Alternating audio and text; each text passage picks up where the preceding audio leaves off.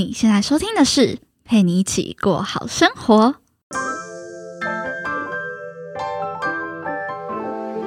这是一档陪你疗伤也、疗伤的节目。我将带你透过我 Z 世代的观点，聊聊创业的相关话题，定期和你分享一些轻资产创业的点子，以及解析商业模式背后的顶层逻辑。偶尔呢，也会和你聊聊比较软性的感情话题。如果你对诸如此类的内容有兴趣的话，别忘了按下订阅，并且追踪我的 IG PGPG 一零三零。那我们赶紧进入今天的节目吧。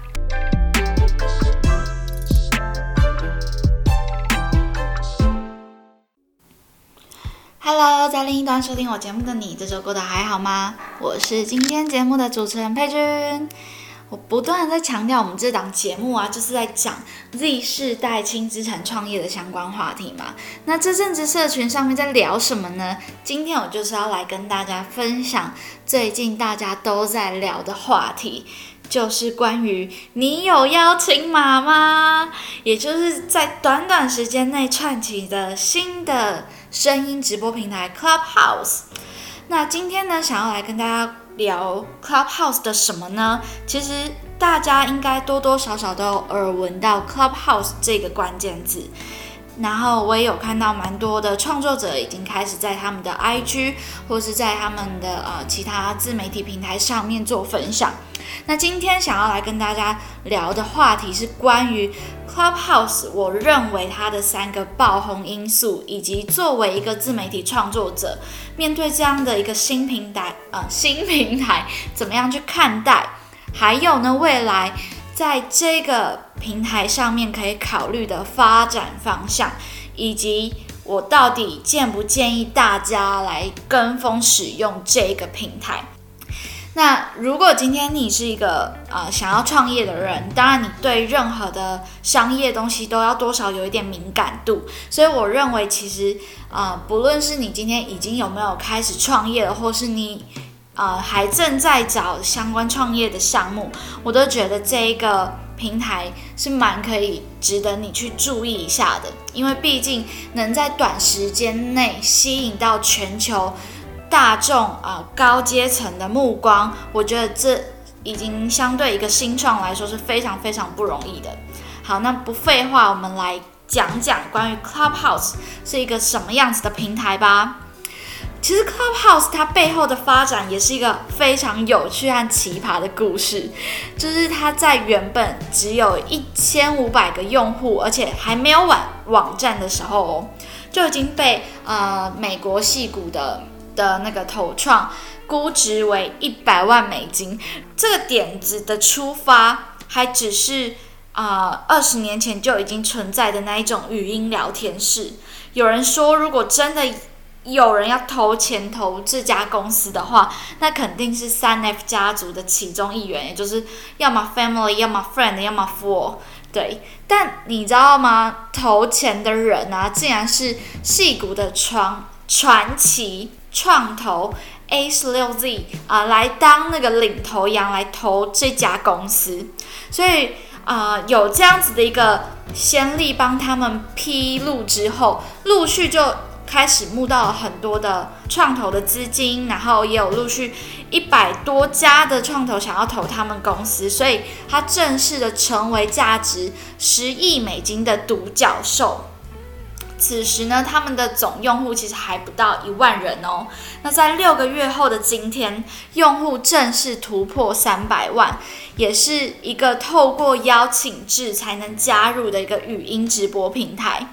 近期呢，它为什么？其实它一开始在美国戏谷那边发展嘛，那开始啊，在全球受到瞩目的原因，是因为近期他们邀请到了特斯拉的创办人。马斯克来到他们的平台，然后以及跟其他的知名人士在上面做开房间聊天的这个互动，那热度其实一路啊就延烧到了日本、香港、中国台湾等等的邀请函，在初期的时候也当然就供不应求，因为每个人就只有两组的邀请码，所以前阵子还有看到人家在上面拍卖邀请码，然后标价标到上百美金。那其实一开始我对于这个平台还没有说啊马上就加入。因为身旁的朋友也没有太多的分享和关注，所以就还一直都在观察跟等待。那陆续呢，就看到很多啊关于创作者创作者圈的朋友陆续的加入了，然后分享在里面的生态，然后多少有一点点的耳闻之后呢，我其实带有一点研究的目的心态进入这样子的一个新软体新平台。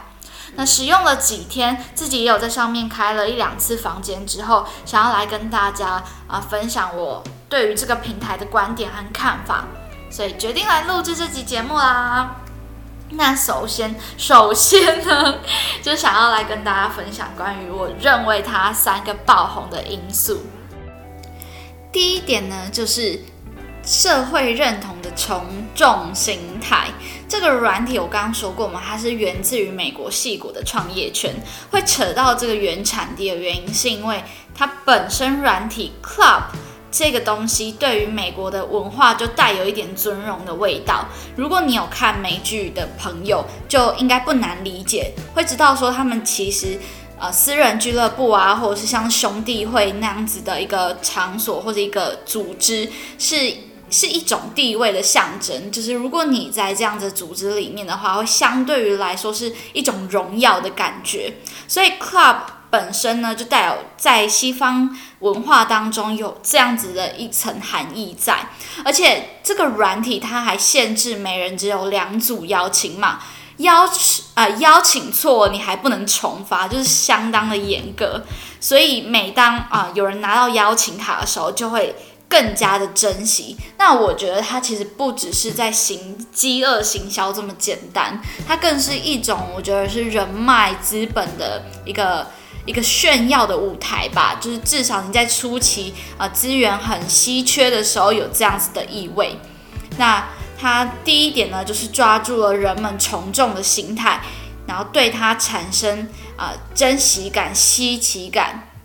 那第二呢？就是稀缺性，一个估值十亿的独角兽公司，你能想象吗？它只有 iPhone iOS 系统的手机才能使用，它根本没有开发安卓系统。那我相信它绝对不是资本上面的问题，因为我刚刚说它已经被估值十亿了嘛。对，那可见呢，这个开发的团队其实从来就没有把重心想要放在安卓的用户上面。为什么呢？因为苹果用户就是一个天然的滤镜啊！你想想看哦，光光是在台湾使用 iPhone 的的人，就会相当于我当然不是说绝对，只是平均啊，会相当于使用安卓用户的人，不论是收入或是地位、社交的价值，其实都远远超过，所以我才会说它其实是一个天然的滤镜。那除了没有安卓系统以外，它也没有呃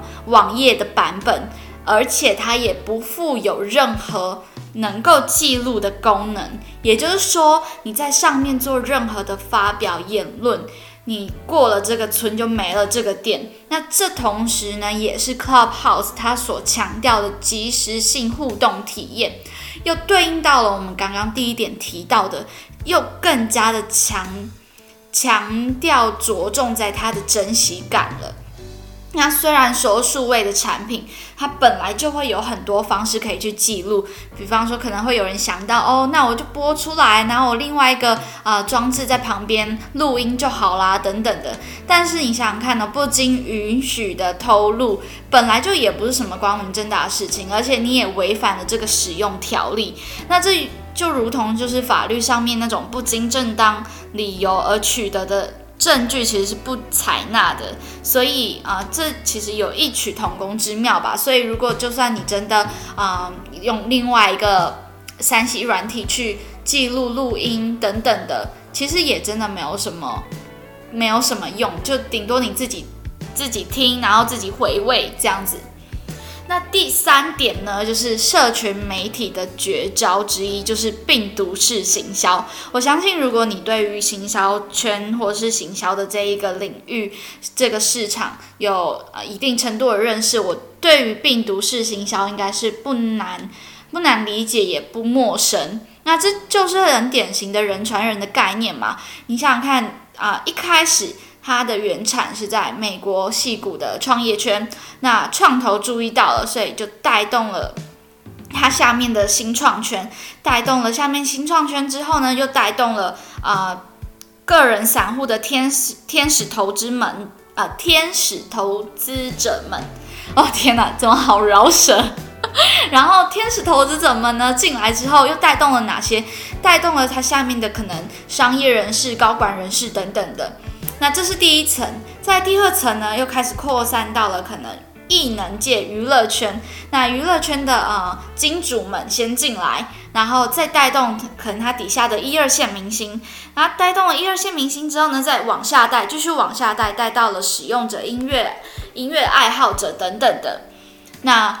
其实其他的领域也是相同的概念，从最上面一层的人下去带下面底层的追随者。那以上的传播，你会发现其实它就默默的涵盖了八成的网络使用者。所以它其实不见得你一定要从下有往上的去带，由上往下的带，其实也是可以行得通的。至少在这个软体上面，它发挥了效用，所以我认为这个软体啊，它真正最大的吸引点跟难以被复制的地方，就是在于人。也就是说，做语音直播平台其实并不难，难的是你要邀请到我刚刚说你在第一阶层金字塔顶端的上面的那些人，吸引他们来用，才是真的最困难的一个点。那简单的说完三个我观察呃 Clubhouse 的爆红因素之后啊，我想要再来跟大家谈谈，作为一个自媒体创作者，我怎么看待这个新平台。那我觉得，如果你要在上面开房间，然后吸引大家来听你说话的话，我觉得重点有两大两大关键。第一就是民间的仿称，哎，民间的仿称是什么？哎，怎么办？我接下来的的的节目都不会剪，所以你们会听到我这这最真实吃螺丝的状况。我是要讲房间的名称，不是民间的房称。好，不管，就是呢，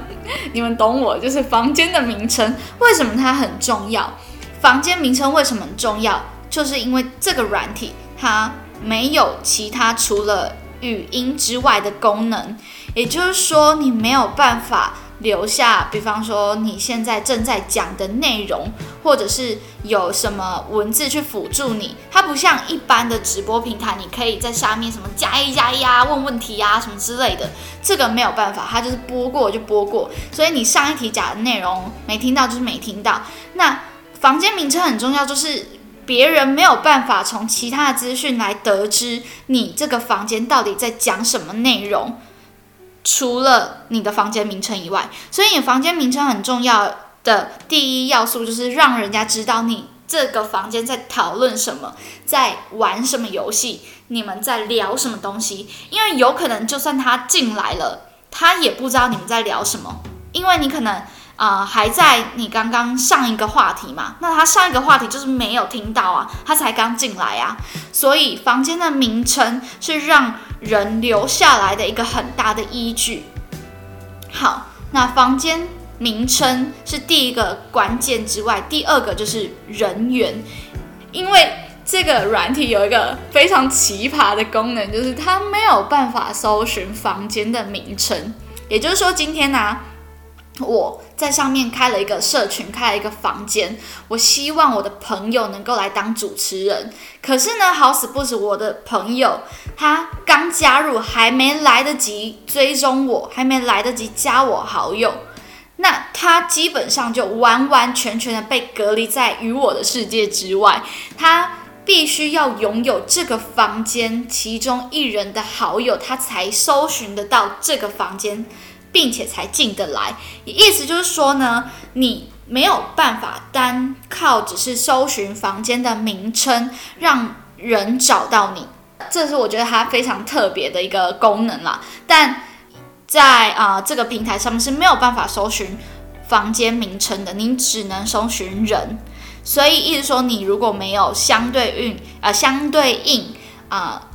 的好友在你。想要进去的房间里面的话，你就没有办法找到那个房间。所以你本身自己要要呃找到够多的朋友去做连接这件事情，你才有办法扩大你你能收听的房间数。好，OK。那这是第一点，第二点是，如果今天你在上面开房间，你必须就是，他他没有硬性规定啊，但是相对于来说，你要找到更多啊主讲演讲者来跟你一起开房间，会相对于容易比较吸引到更多的人。如果你只是单靠你一个人的力量去开房间的话，除非你非常的有名，除非你非常的大咖。除非人家一看到你的名字就知道你是谁，那大家就会蜂拥而入。不然呢，你其实没有借助别人的力量，没有借助同领域、同圈子的人来帮助你来在这个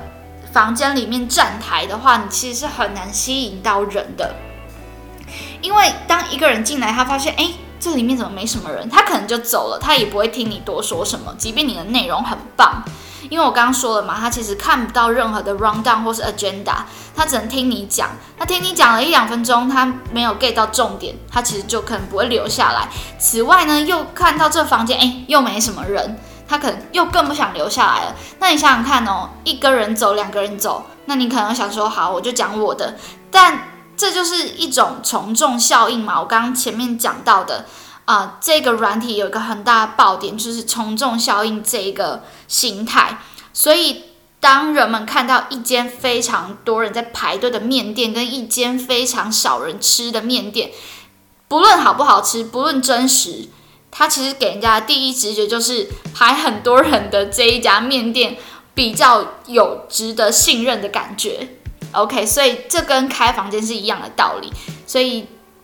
总结一下，人的重要性的原因是在于你需要有人帮你去站台，吸引更多人进来。OK，好，那讲完了，就是我觉得这个开房间的两个小诀窍之后呢，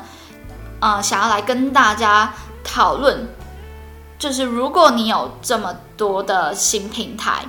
那呃，你要怎么去在上面去做？你的跟你的自媒体做应用，或是跟你现在创业的项目做应用，也就是说，我们要怎么去找到相对于对我们自己有价值的的一个模式嘛，对吧？好，那目前呢，这个平台其实，在台湾都还算新，普及度也真的不高，因为我刚刚说它是邀请制的，所以你要等到大家都进来，其实还需要一点时间。那不说这个平台本身的盈利功能还没出现之外，个体户其实也很难直接的在上面做一做一个呃呃收收益的的行为。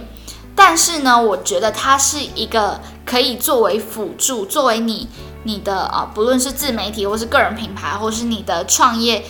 行销扩张、推广等等的，相对应来说会是一个蛮棒的辅助角色。如果你有找到你的链接点的话，我举个比方哦，就是如果我是一个 podcast 主持人，不是如果啊，我就是